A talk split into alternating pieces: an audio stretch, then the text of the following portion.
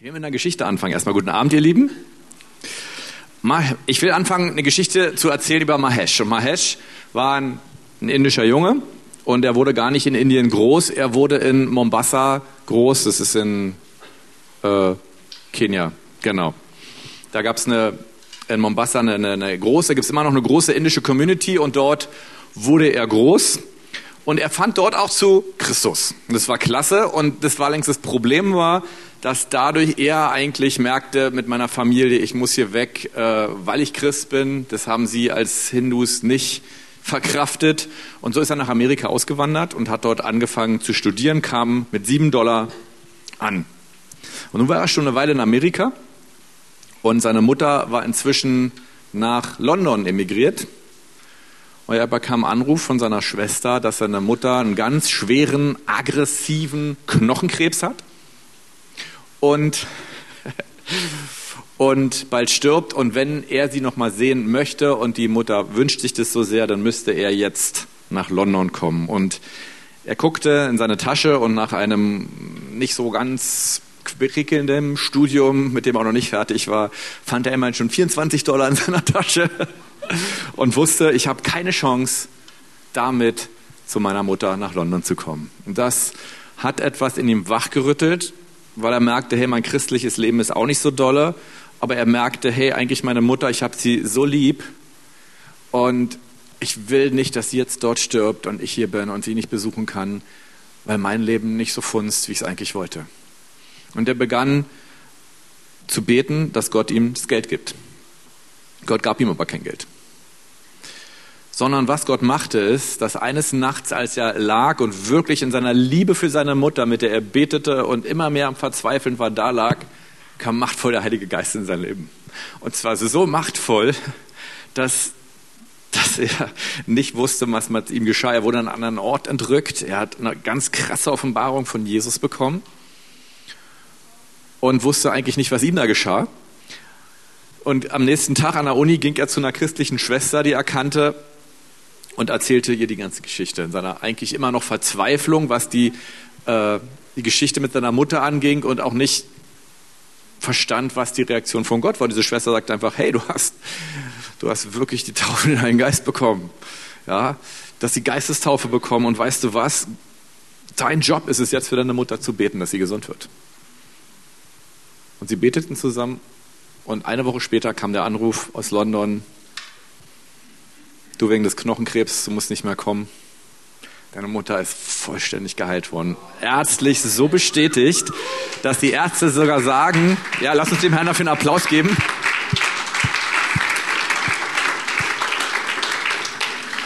dass die Ärzte sogar gesagt haben, wir finden überhaupt keine Reste von Knochenkrebs. Da gibt es ja immer so Tumormarker und so ein Zeug. Wir finden nicht mehr Reste vom Krebs im Blut. Sie ist komplett hundertprozentig geheilt worden. Und dazu müsst ihr wissen, dieser Mahesh, er heißt Mahesh Shafter, und Gott hat ihm danach durch dieses Ereignis, ich habe es extra gestern noch mal nachgelesen, ich musste da auch schon wieder heulen, äh, hat Gott ihm einen riesengroßen Heilungsdienst gegeben. Weil seine Botschaft die war, und da will ich auch gleich dann mit meiner Botschaft einklinken, dass Gott natürlich die Kraft hat, zu retten und zu heilen. Aber das, was es bewirkt hat, war, war die Liebe die er für sie hatte und dann Gott, der reinkam und eine andere, ganz andere Lösung brachte, als er dachte.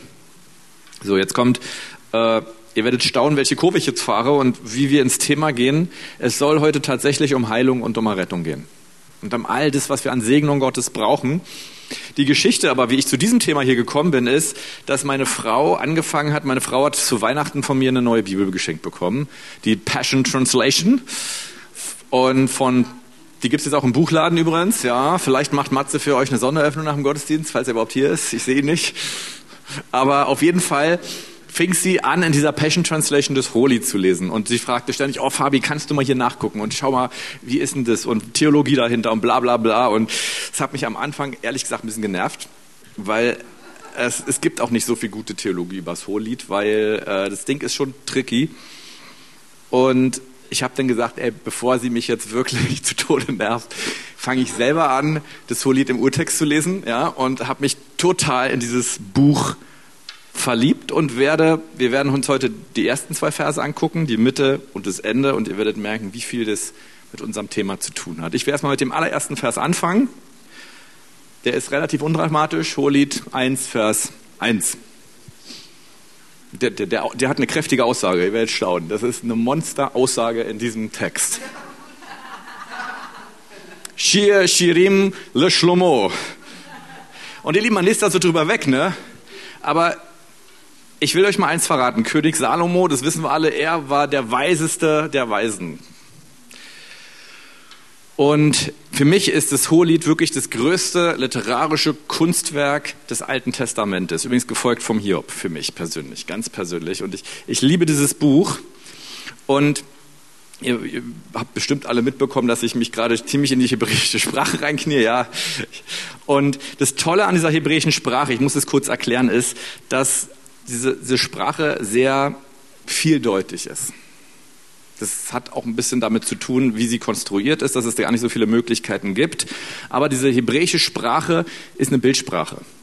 Und, die, und, alle Wörter kommen aus bestimmten Wurzeln heraus und hinter dieser Wurzel steckt ein ganzes Konzept. Und aus diesem Konzept zieht man dann ganz viele Wörter heraus, die alle sich aber auf die Wurzel beziehen und dann viel mehr Bedeutung haben, als wir es schaffen, sie im Deutschen zu übersetzen. Obwohl ich sagen muss, dass alle unsere Hohelied-Übersetzungen in allen Bibeln, die ich so gescheckt habe, die sind fantastisch. Ja?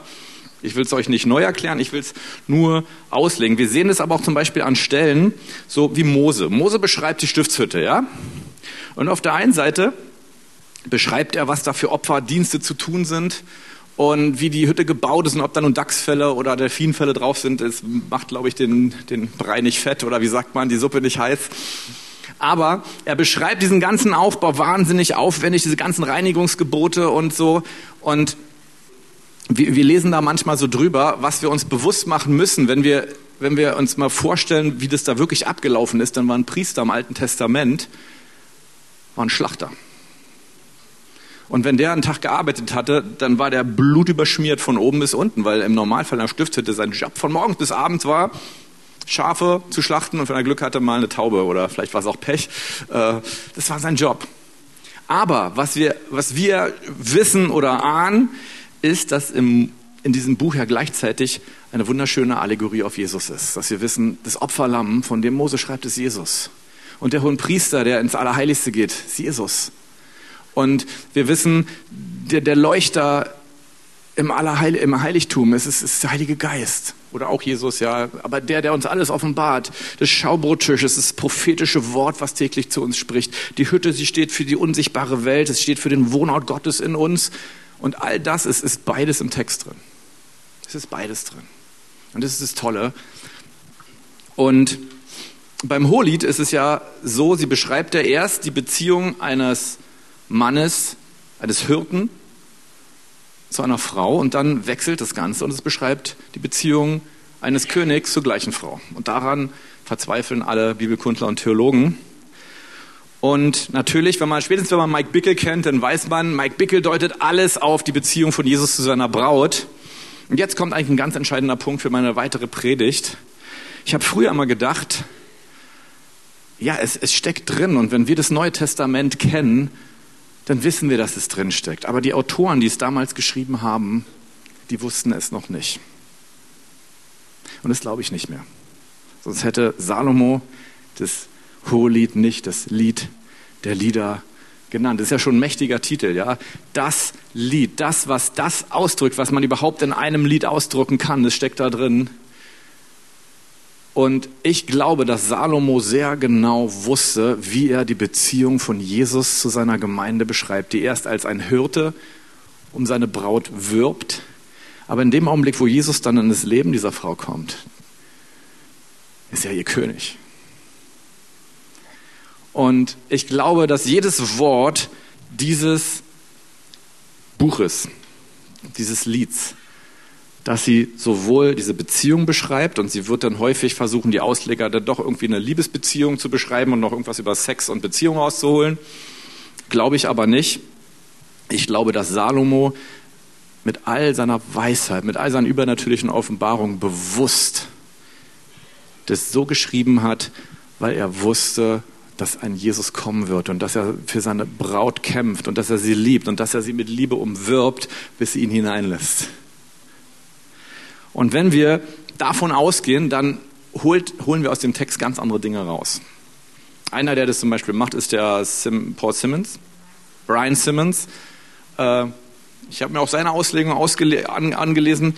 Äh, ich werde euch nur jetzt heute Stellen bringen, wo man eigentlich nicht viel rumdiskutieren kann. Es steht so da, wie es da steht. Und wir können wahnsinnig viel darüber lernen, wie Jesus uns liebt und wie Jesus um uns wirbt. Jesus will als allererstes, vor allem anderen, er will eine Liebesbeziehung zu dir haben. Er will dein König sein und er will gleichzeitig dein Bräutigam sein. Und er will, dass bei allem anderen, was er tut, an Errettung und an Heilung, dass über allem diese Liebe ist. Sein Banner über mir ist Liebe. Ja, das ist übrigens aus dem Hohelied, dieser Text, ja. Jetzt kommen wir zum zweiten Vers. Der ist auch nicht schlecht. Er küsse mich mit Küssen seines Mundes, denn deine Liebe ist köstlicher als Wein. Und wir sind hier beim, wirklich beim Thema Rettung und Heilung, weil dieses Wort küssen, das ist jetzt so ein schönes Wort, das eins, ich glaube, es ist das einzige Wort, was ich hier noch im Hebräischen heute für euch zerlege. Es heißt Nashak. Und das Krasse ist, dass dieses Wort Nashak, was küssen bedeutet, im Hebräischen eigentlich ein, aus einer Wurzel kommt, die man viel mehr im Militärischen benutzt. Das bedeutet nämlich ausrüsten. Und schon im zweiten Vers beschreibt Salomo in seiner unendlichen Weisheit, ich finde sie wirklich unendlich, ich finde sie, beschreibt er eigentlich jedes Prinzip, wie Gott uns segnet. Er küsst uns. Und in jedem dieser Küsse, in jedem dieser Liebeserweise ist Ausrüstung. Und es ist nicht nur Ausrüstung drin, weil das Wort Nashak bedeutet nicht nur ausrüsten, es bedeutet auch berühren. Es ist eine Berührung, um jemanden auszurüsten. Und deswegen passte dieses Prinzip und Konzept auch wunderschön fürs Küssen. Weil da mache ich ja was. Da berühre ich jemanden und ich küsse ihm und ich drücke ihm etwas aus und ich rüste ihn mit Liebe aus. Und hier ist eigentlich im zweiten Vers, wir gucken uns zum Schluss noch den letzten Vers an und die letzten beiden Verse, hier steckt schon die Kernaussage dieses, dieses ganzen Buches drin, nämlich diese Liebe und der Ausdruck der Liebe Gottes in deinem Leben, der sollte für den ganzen Rest sorgen. Aber andersrum funktioniert es nicht. Aber seine Berührung, seiner Liebe, sie macht dich gesund, sie macht dich heil und sie macht dich vollständig. Zu glauben heißt nicht, irgendwie Sachen richtig zu tun, damit wir dann von Gott einen Segen zu bekommen. Damit wir dann von Gott einen Segen bekommen. Und zu glauben heißt, dass wir Gott seine Liebe glauben. Dass wir glauben, dass Gott uns wirklich so sehr lieb hat, viel mehr als wir uns selber lieb haben können. Es fällt manchmal schwer. Und Gott möchte diese Liebesbeziehung zu dir aufbauen. Und wir haben dieses tolle Buch, lies es nochmal, Hausaufgabe zum nächsten Mal. Lies das Buch nochmal und lies alle diese Verse auf dich. Du bist die Schulamit. Ja, Schlomo ist, auch, ist ein schönes Wortspiel, ja, weil dieses Wort, muss ich jetzt, ich muss noch ein Wort muss ich noch loswerden, ja. Wir haben ja diese, in Deutsch heißt es Salomo, aber im Hebräischen heißt das Shlomo und das Prinzip, was da drin steckt, ist Shalom, ja. Da kommt es her, das steckt in beiden Worten drin. Und Shlomo ist eigentlich sozusagen der Liebesgeber und Schlamit ist die Liebesempfängerin. Das, das, steckt schon in den Worten der beiden. Sulamit und Salomo, da steckt es nicht mehr, da haben wir es im Deutschen nicht so. Ich weiß nicht, wer diese ganzen Namen ins Deutsche übersetzt hat, so furchtbar schrecklich. Aber es steckt da drin. Es ist der Liebesgeber, der seine, der, der er Liebe geben kann, die er sucht. Und das ist Glauben. Und jetzt denkst du, wow, Fabi, ich sitze eigentlich hier und ich brauche eine Heilung, ich brauche eine praktische Lösung und ich wende mich an Gott und ich halte durch. Und jetzt wischst du das alles so ein bisschen weg und redest über Liebe. Genau, das mache ich.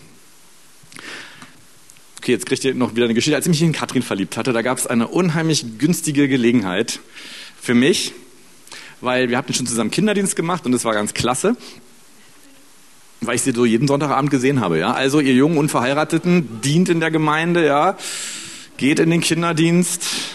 Dort findet ihr super nette Männer und Frauen, jeder nach dem, was, was. Und ihr, ihr merkt sie gleich, erlebt sie gleich beim Dienen. Ja, die schöne Geschichte, die habe ich nicht in meiner Predigt drin. Katrin hat mal irgendwann später erzählt, dass der Grund, warum sie sich in mich verliebt hat, na gut, so ist es aber im Leben. Ich muss die Geschichte so nehmen, wie sie ist, ja. War, wir, wir mussten damals immer in so einen anderen Raum laufen vom Hauptgebäude, als wir in der Babelsberger waren, und da hatten wir abends immer Kinderdienst. Und das war mitten in Wilmersdorf und da gab es wahnsinnig viele Bomben auf der Straße. Wenn ihr versteht, was ich meine. Tretminen, genau.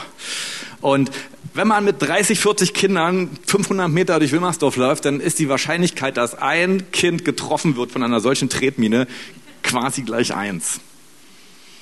Und, und dann sind Kinder ja Kinder, die sind begeistert von ihren Freunden und wir waren drin und ein Kind hat so richtig wusch auf den Teppich. Da, also das war eine Tretatombombe, ja. Und, und Katrin sah diesen Fleck und wir hatten zusammen Kinderdienst und ich habe äh, bin sofort ins Bad, habe einen Lappen Eimer geholt und sie hat sich geärgert, dachte, toll, jetzt ist da ein Kind, die Tretmine und Fabi ist weg. Und dann kam ich wieder mit meinem Eimer. Diese, diese, diese Szene müsste ich jetzt in Zeitlupe beschreiben, ja. Ihr müsst euch jetzt so, so amerikanische so Musik, so ein paar Trompeten, ja, und so, oder so ein Hornmusik, ja. Und Fabi kam an und ich war der Superheld und habe diese Tretmine weggemacht. Zugegeben, es ist mir nicht einfach gefallen. Und ich muss an der Stelle auch zugeben, ich habe es nicht mal für Katrin gemacht. Ja? Ich habe es gemacht, weil es gemacht werden musste.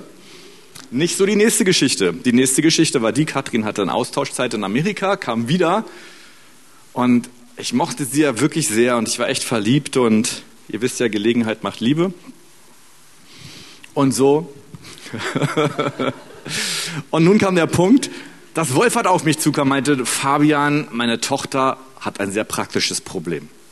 Sie braucht Rettung sozusagen, ja, im Bilde zu bleiben, weil sie ist jetzt wirklich im Matheunterricht, die haben da ein neues Thema angefangen, ja, die ganze Infin Infinitesimalrechnung, ja. Und warum hat er mich gefragt? Weil ich gerade im Mathestudium war und seine arme Tochter, die brauchte Hilfe. Was sollte ich denn machen? Sie war hilfsbedürftig, ja. Einer musste ran. Und ich dachte so innerlich, als er mich fragte, so, ja, ja, ich habe natürlich gesagt, ja, muss ich erst mal kurz überlegen. Hm. Ich dachte, hey, wie geil ist denn das? Ja, ich, ich krieg sozusagen die Einladung zu Katrin nach Hause und darf ihr Nachhilfe geben. Der Punkt für mich war, natürlich wollte ich ihr gerne in Mathe helfen und ich war auch sehr engagiert, äh, aber der Grund, warum ich kam, war ehrlich gesagt nicht, ihr Mathe Nachhilfe zu geben, sondern das war nur mein Alibi zu kommen. Und hier kommt ein ganz wichtiger Punkt für dich, genauso ist es mit Gott deine Probleme und all die Bereiche, wo du Rettung brauchst. Wir denken manchmal, oh Mann, wenn die erstmal meine ganze Existenzsicherheit hergestellt ist und dann, Fabi, dann können wir nochmal über Liebe und all dieses emotionale Zeug reden. Aber bei Gott ist es genau andersrum. Gott will das, was du denkst, was ein Problem in deinem Leben ist oder eine Herausforderung oder unlösbar, wie ein Bergmassiv, wo du vorstehst und denkst, da komme ich nie durch. Gott steht da und denkt, oh, cool, ich kann dir meine Liebe zeigen das ist meine Gelegenheit, mit dir Gemeinschaft zu haben, dir meine Liebe zu zeigen. Und ganz nebenbei werden wir den Berg noch ins Meer werfen. So denkt Gott über dich. Aber häufig denken wir nicht so über uns in dem, was wir an Herausforderungen haben. Und da hängen wir uns dann manchmal auf. Das Ende der Geschichte muss ich auch noch mal kurz erzählen. Ich, Katrin, ich meine, ich habe hier nun wirklich mein halbes Mathematikstudium an einem Nachmittag abgeladen. Das muss man erst mal schaffen. Und zum Schluss meinte sie, oh Fabi, danke, reicht, mein Kopf ist voll. Und ich meinte, nein, noch eine Aufgabe. Und sie war vollkommen genervt und ich meinte aber, du, diese eine Aufgabe, ich hatte wirklich den Eindruck, ich sollte diese eine Aufgabe noch mit dir durchgehen. Das waren immer so eine Extremwertberechnungsaufgaben. Und wir machten diese eine Aufgabe und ihr könnt euch denken, welche Aufgabe in ihrer Mathe-Klausur rankam. Genau die. Und was hast du geschrieben? Eine gute Note. Ja. Ich glaube, ihre letzte Note war äh, war zweieinhalb Mal so groß. Insofern. Aber ganz ehrlich, wenn Katrin auf Dauer nur Nachhilfelehrer gesucht hätte, hätte ich keinen Bock gehabt. Und so ist es mit Gott auch und uns häufig. Wenn wir nur Gottes Rettung wollen, aber keine Lust auf die Liebesbeziehung haben, hat Gott irgendwann keine Lust. Die Frage ist also wirklich die, ob wir diese Liebe wollen oder nur praktische Hilfe. Und so verstehen wir auch, was, was Gott in der Wüste, was sein Volk angeht, so verletzt hat. Dieses Volk wollte nur praktische Hilfe und sie wollten seine Liebe nicht. Und das hat Gottes Herz gebrochen. Und jetzt denken wir, okay, wenn wir seine Liebe wollen, dann ist ja alles, dann ist die Kuh vom Eis, ja, dann ist alles in trockenen Tüchern. Wir können trotzdem noch ganz schön was falsch machen dabei. Und da kommt mein nächster Vers. Hohelied 2, die Verse 7 bis 9. Ich beschwöre euch, ihr Töchter Jerusalems, bei den Gazellen oder den Hinden des Feldes, erregt und erweckt nicht die Liebe, bis es ihr gefällt. Da ist die Stimme meines Geliebten. Siehe, er kommt. Er springt über die Berge, er hüpft über die Hügel. Mein Geliebter gleicht einer Gazelle oder dem jungen Hirschi. Er steht hinter unserer Mauer und schaute zum Fenster hinein, blickte durchs Gitter. Wir lesen das so und denken, was will der Herr damit jetzt sagen? Ja? ja, und er sagt uns wahnsinnig viel darum, weil es geht erstmal um die Töchter Jerusalems. Deswegen ist ein ganz interessantes Wort, da steht nämlich eigentlich über die, die Brüderinnen steht da eigentlich. Ja, also das, ist, das sind wir, das sind wir sozusagen als die Gemeinde. Und Söhnerinnen meine ich natürlich. Wir sind die Töchter Jerusalems. Und hier gibt uns Schulamit immer wieder einen Rat, den Rat der Ratschläge sozusagen. Bitte versucht nicht, den König zu beeindrucken. Bitte versucht nicht, um seine Liebe zu buhlen. Weckt diese Liebe nicht auf. Lasst, lasst ihn kommen, so wie er kommen möchte. Und das, wir lesen manchmal so darüber, dieser Ratschlag steht, glaube ich, dreimal im Hohelied oder zweimal. Und ihr Lieben, das, das ist tiefste Theologie. Wenn wir versuchen, zu Gott zu kommen und ihn zu beeindrucken, damit er uns endlich liebt, dann laufen wir vollkommen am Ziel vorbei.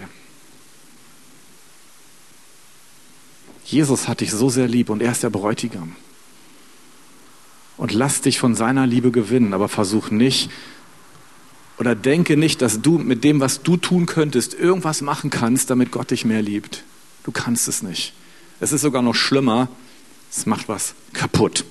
Das Tolle ist, diese anderen Verse, ich, ich muss sie mal kurz nur von der Kultur übersetzen, diese Gazelle, ja, und wir denken so, ha, der König, er kommt, ah, ja, aber wir müssen den Text ja in 3000 Jahre vorher übersetzen. Eine Gazelle war damals sozusagen ein Auto mit Raketenmotor. Es gab nichts Schnelleres. Es gab nichts Schnelleres. Das heißt, wenn wir die Liebe nicht aufwecken, und wir sind hier erst in Kapitel 2, Jesus wird sich so sowas von beeilen, um zu kommen, weil er dich so sehr lieb hat. Du musst die Liebe Gottes nicht aufwecken, weil er dich so lieb hat, wusch, er ist sofort da, ja. Er ist sowieso so schnell da, wie man nur bei dir sein kann.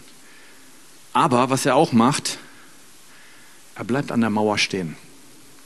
Und es war die Mauer von Sulamits Garten. Ja, wir müssen da, genau, danke. Warum bleibt er da stehen? Weil er noch nicht die Einladung hatte, hineinzukommen. Es ist noch der Hirte. Versuche nicht Gott zu umwerben, als ob er sich noch in dich verlieben müsste, als ob du ihm irgendwas geben müsste, damit du seiner Liebe wert bist. Und das ist es, was das Reich Gottes wahrscheinlich am meisten kaputt macht, wo wir versuchen, uns und anderen was zu beweisen oder Gott was zu beweisen oder denken, die anderen sehen ja nicht, wie geistlich ich bin. Das ist das, was die Liebe Gottes außer Kraft setzt. Noch schlimmer wäre für mich gewesen, wenn Katrin nur eine Beziehung zu mir gesucht hätte, damit ich in Mathematik Nachhilfe gebe und mir deswegen so, hey Fabi, kannst du mir vielleicht in Mathe Nachhilfe geben?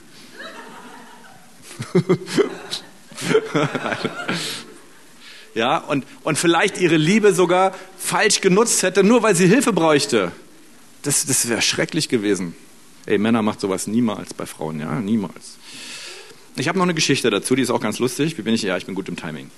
Äh, ich war mal im Irish Pub wir sind damals als Christ, ich bin immer ins Irish Pub gegangen, sonntags abends, weil damals war ich noch in einer anderen Gemeinde, wir hatten keine Gottesdienste abends. Und dann hatten wir so die Tradition, sonntags abends Irish Pub, damals gab es noch eins am Kutschi, die hatten immer geile Live-Musik.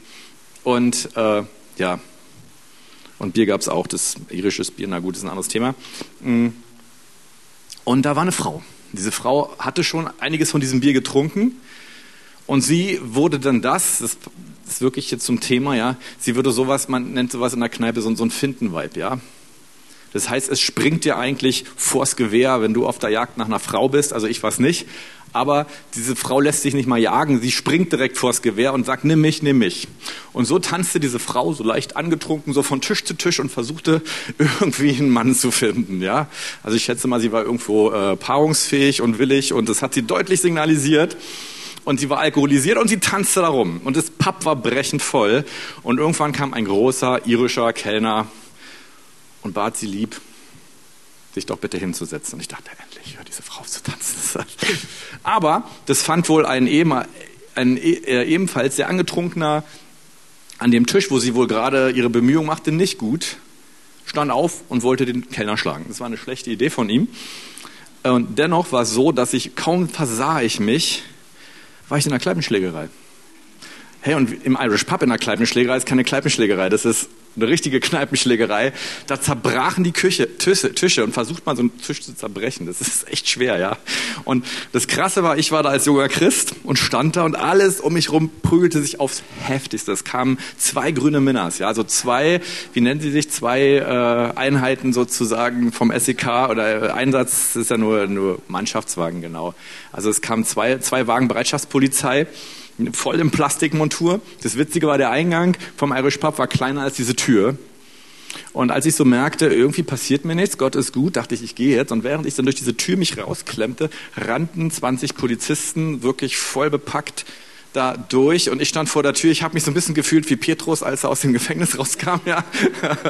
Und dachte, wow, was war das? Aber warum benutze ich die Geschichte? Weil wenn wir die Liebe anderer Menschen wecken wollen als Braut, da gibt es echt Zerstörung. Das geht nicht gut. Das ist nicht der Wille Gottes. Habt jetzt eine gute Anschauung bekommen, fand ich, ne? tu Buße für alles, wo du versuchst hast, ihn zu beeindrucken. Denn Gott will sowieso alles für dich tun, weil er dich lieb hat. Er ist sowieso auf dem Weg zu dir. Er ist sowieso dabei, alle Hindernisse zwischen ihm und dir und alle Berge zu überwinden, und zwar im Eitempo. Die Gazelle springt über die Berge, sie springt über alle Hindernisse sowieso zu dir hin und Jesus steht vor deiner Tür. Du musst ihn nur hineinlassen. Die letzte Mauer ist deine Entscheidung, ihn als König hineinzulassen. Und wenn du das noch nie gemacht hast und du bist heute Abend hier, lad Jesus ein, als König in dein Leben zu kommen. Er kommt nicht als König, der dich beherrscht, der dich unterdrückt, sondern er kommt als der König, der dich mit einer Liebe lieben will, die nur Gott hat. Ich verrate dir auch, es kostet dich trotzdem alles, ja, weil er wird dich mit dieser Liebe so einnehmen. Es steht in der Bibel, auch, in, auch im gleichen Buch, die Liebe ist stärker als der Tod. Wow.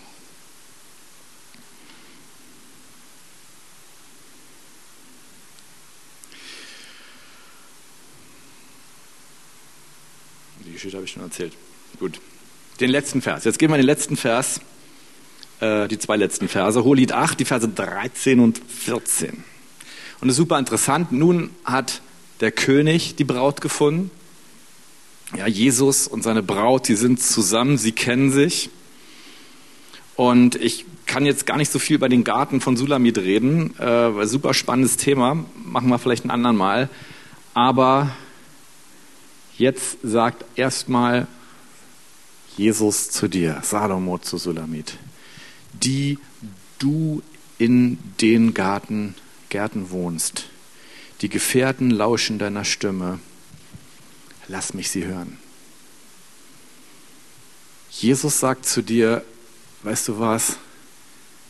Wenn wir zusammen sind, dann bin ich wirklich an dem interessiert, was du brauchst und was du willst. Da haben wir angefangen heute. Und bei aller Liebe, die Jesus hat, will Jesus wirklich hören von dir, das nennt sich Gebet, hey, wo drückt der Schuh? Wo kommst du mit Sachen nicht klar? Vielleicht ist es nicht mal eine Rettung, sondern du sagst, Gott, mit dem komme ich überhaupt nicht klar. Gott will es von dir wissen. Lass mich deine Stimme hören. Jesus will wissen, was deine Anliegen sind. Er will es wirklich. Und hier sind wir am letzten Versen des Hohelieds. Die beiden haben sich gefunden, die haben eine Liebesbeziehung. Wow der König sagt trotzdem, lass, lass mich dich hören, lass mich hören, was dich beschäftigt. Du denkst vielleicht, ich muss gucken, dass ich irgendwo Gott so finde, dass er vielleicht irgendwas tut oder sowas. Gott, Gott sagt dir heute Abend, mich interessiert es, was du denkst, mich interessiert es, was du fühlst. Ich will wissen, was dich in deinem Herzen bewegt. Aber sag es mir, sag es mir und nicht irgendwelchen anderen Leuten und mecker nicht bei anderen, was du noch nicht mit Gott erlebt hast, was du möchtest, sondern sag es mir. Sissi, ich muss da mal ganz kurz einhaken. Ich hatte vor der Predigt schon ein prophetisches Wort für dich. Genau wegen dieser Geschichte mit dem Mahesh. Der Herr sagt, ich habe eine andere Lösung für dich. Ich habe eine andere Lösung für dich, weil du liebst. Weil du liebst. Und deswegen sagt der Herr dir, Sissi, lass mich deine Stimme hören. Lass mich deine Stimme hören. Ich, ich sage jetzt ein sehr mutiges Wort, aber ich hatte so krass deutlich, ich habe zehnmal nachgefragt. Der Herr sagt sogar, dein Vater wird deine Mutter um Jahre überleben. Um Jahre überleben. So, jetzt bin ich jetzt losgeworden. Bring Jesus selbst einfach das, was dein Herz bewegt. Er will es wissen, er will es wirklich wissen. Jetzt kommt dieser coole allerletzte Vers. Eile dahin, mein Geliebter, und sei der Gazelle gleich oder dem jungen Hirsch auf den Balsambergen. Da muss man verstehen, dass dieses Wort fliehen nicht in der Form gemeint ist, dass Jesus jetzt vor dir wegrennt sondern es ist genau andersrum. Er flieht zu dir hin. Er lässt, wenn, wenn, wenn er deine Stimme hört, dann lässt er alles andere liegen. Dann lässt er die 99 Schafe liegen, um das Verlorene zu retten. Dann eilt er zu dir hin, dann lässt er alles andere liegen. Also keine Angst, wenn du jetzt denkst, okay, wenn mein Nachbar betet, dann ist Gott nicht mehr bei mir. Nein, für dich macht er das Gleiche. Und er kommt wieder mit seinem Raketenmotorfahrzeug, mit seinem Batmobil. Ja? Er kommt als Gazelle. Er kommt im Raketentempo an.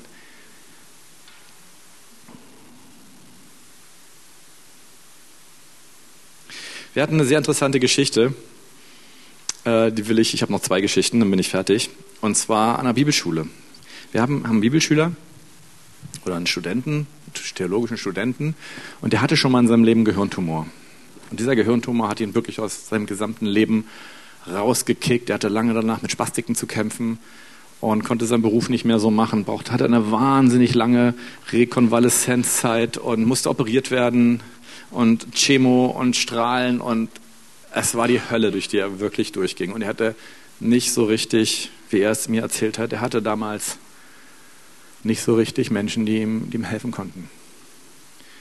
Und kaum fing er an, bei uns zu studieren, kam er eines Tages sehr niedergeschlagen an und meinte, hey Fabi, ich war beim Arzt, weil man hat ja immer diese Schecks, wenn man einmal Krebs hat und er meinte, ich habe schon wieder einen Tumor im Kopf. Und er meinte, ich gehe nicht nochmal durch die Hölle. Ich mache das nicht nochmal mit. Ich weiß nicht, was ich machen soll. Ich meinte ihm, weißt du was, Sven? Damals warst du alleine. Du, er war gerade aus einer alten Gemeinde raus, er hat diesen Krebs wirklich in einer dummen Situation bekommen und da war keiner da, der, der ihn getragen hat. Ich gesagt, Sven, jetzt ist die Situation eine ganz andere. Ja, wir haben hier Bibelschule, zwei theologische Seminare im Haus und wir werden alle für dich beten. Und wir werden es an alle weitergehen. Wir werden so lange beten, bis Gott ein Wunder tut. Du bist nicht alleine. Du bist nicht alleine. Und wir werden nicht für dich beten, weil wir jetzt eine Heilung sehen wollen. Wir werden für dich beten, weil du einer von uns bist. Weil du unser Bruder bist und weil wir dich lieb haben. Und wenn es sein muss, dann, dann, sparen, dann, dann streichen wir unser Tagesprogramm und beten den ganzen Tag durch für dich. Das haben wir für andere Bibelschüler auch schon gemacht. Und zwei, drei, vier Wochen später, ich weiß gar nicht wie viel, zwei, drei waren es, glaube ich, es war gar nicht so lange, kam er wieder und hat gesagt, die Ärzte haben gesagt, sie haben sowas noch nie gesehen, aber der Tumor ist wieder zurückgeschwumpft. Und sie müssen weder operieren, also ihr stand erst vor einer Operation plus den ganzen Rest. Und die Ärzte sagen, wir müssen weder operieren noch irgendwas jetzt tun. Wir beobachten ihn weiter. Und die Sache ist seitdem beerdigt, die ist nicht mehr da. Warum erzähle ich das? Ja, lass uns dem Herrn wirklich die Ehre geben.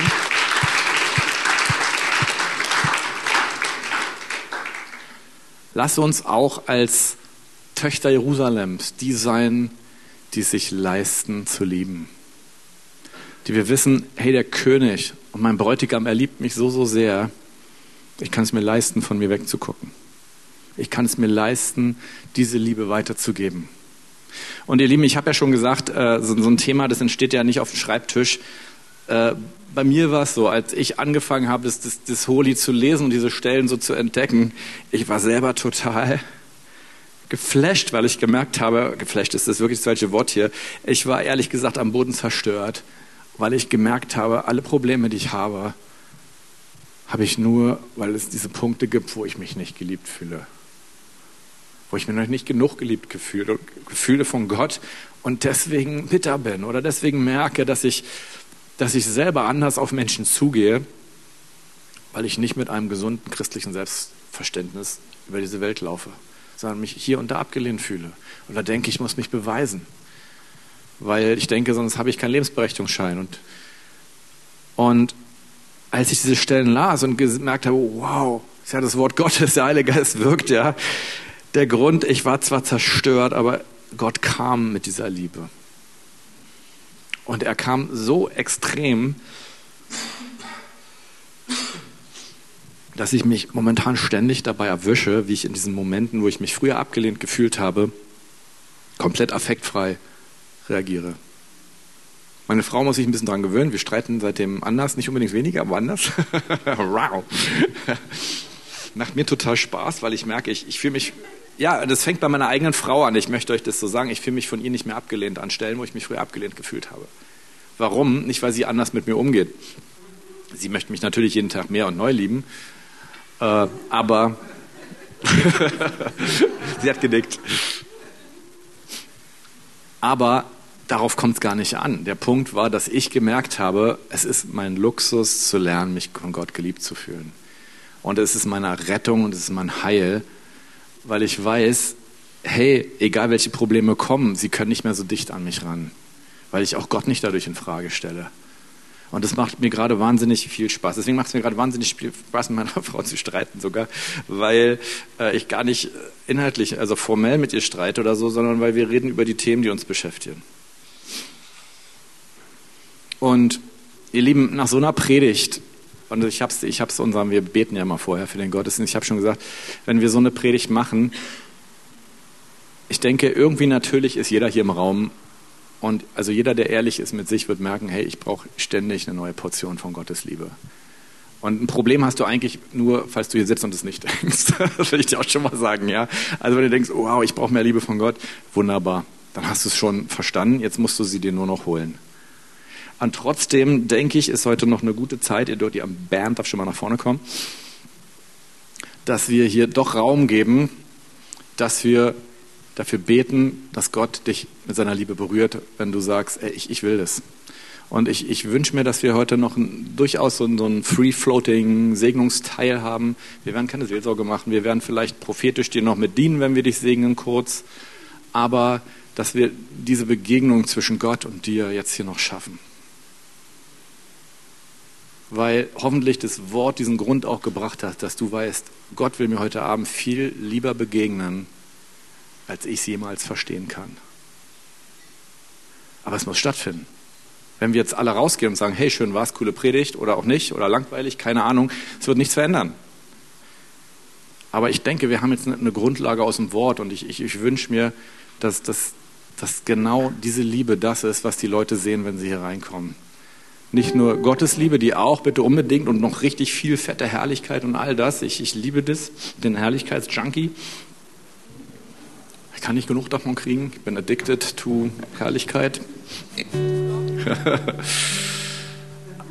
Und ich, ich will noch eine allerletzte Sache sagen, weil das eigentlich so, wenn mich jemand fragt, Fabi, was ist dein Thema? Ich, ich möchte, dass andere Menschen in ihre Berufung kommen, die Gott für sie hat. Dafür möchte ich ein Vater für andere sein. Weil ich eins weiß, dass das, was dich definiert, wer du bist, ist die Herrlichkeit des Vaters. Nichts anderes. Ich kann das nicht machen. Und deswegen liebe ich es, mein Leben dafür zu geben und zu versuchen, dass andere Menschen wirklich diese Liebe so erleben, dass sie, dass sie genau diese Identität in Christus finden. Dass sie genau durch die Liebe von Jesus, vom Vater, die sie erleben, dass sie genau wissen, hey, das bin ich, das bin ich. Ja, auch als Mann und Frau, nicht meine Sexualität definiert mich, und ich sage jungen Männern, wenn sie manchmal in der Seelsorge kommen und so Probleme haben mit ihrer Sexualität, bitte ihr Frauen kommt nicht zu mir. Ja? Also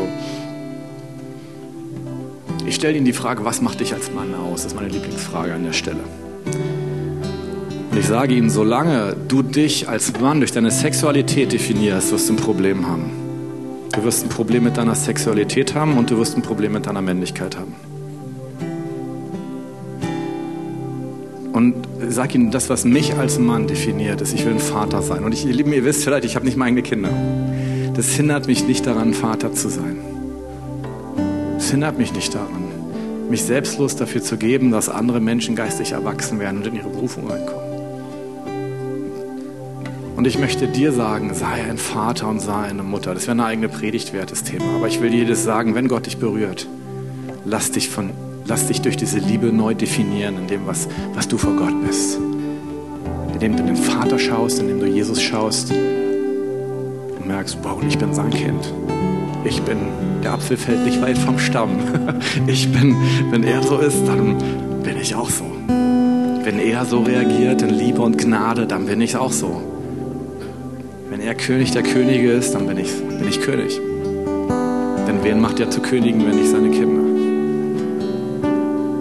Heiliger Geist, ich will jetzt doch beten, dass du kommst. Und egal, wer jetzt nach vorne kommt oder nicht, ich bitte dich, dass du jeden Einzelnen, der im Raum ist, mit übernatürlich mit deiner Liebe berührst.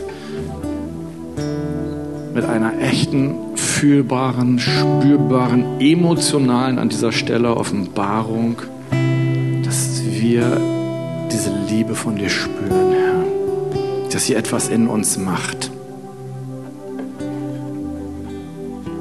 Küss uns, Jesus, küss uns mit dem Kuss deines Mundes.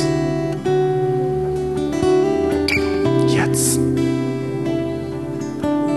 Deine Liebe ist köstlicher als Wein. Wir wollen uns nicht betäuben mit irgendwas anderem, auch wenn Wein lecker ist, sondern wir wollen diesen Kuss deiner Liebe. Küss uns, Herr. Eile herbei, Herr. Fliehe von allem anderen. Komm und sei hier wie in einem Bettmobil. Komm, Heiliger Geist. Komm, Jesus, eile herbei.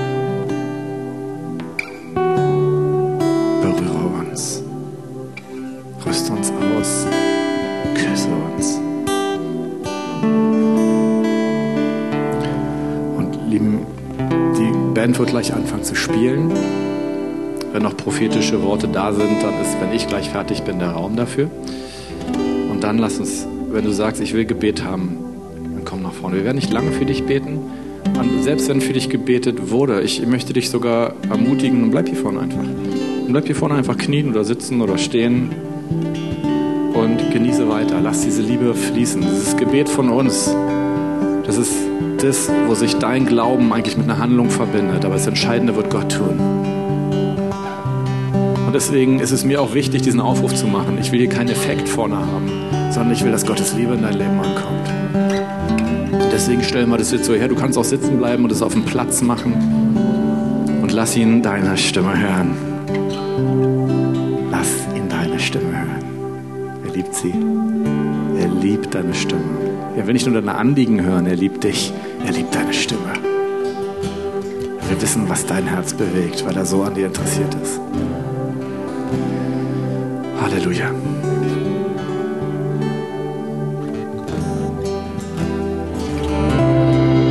Ich habe eine schlechte und eine gute Nachricht für euch.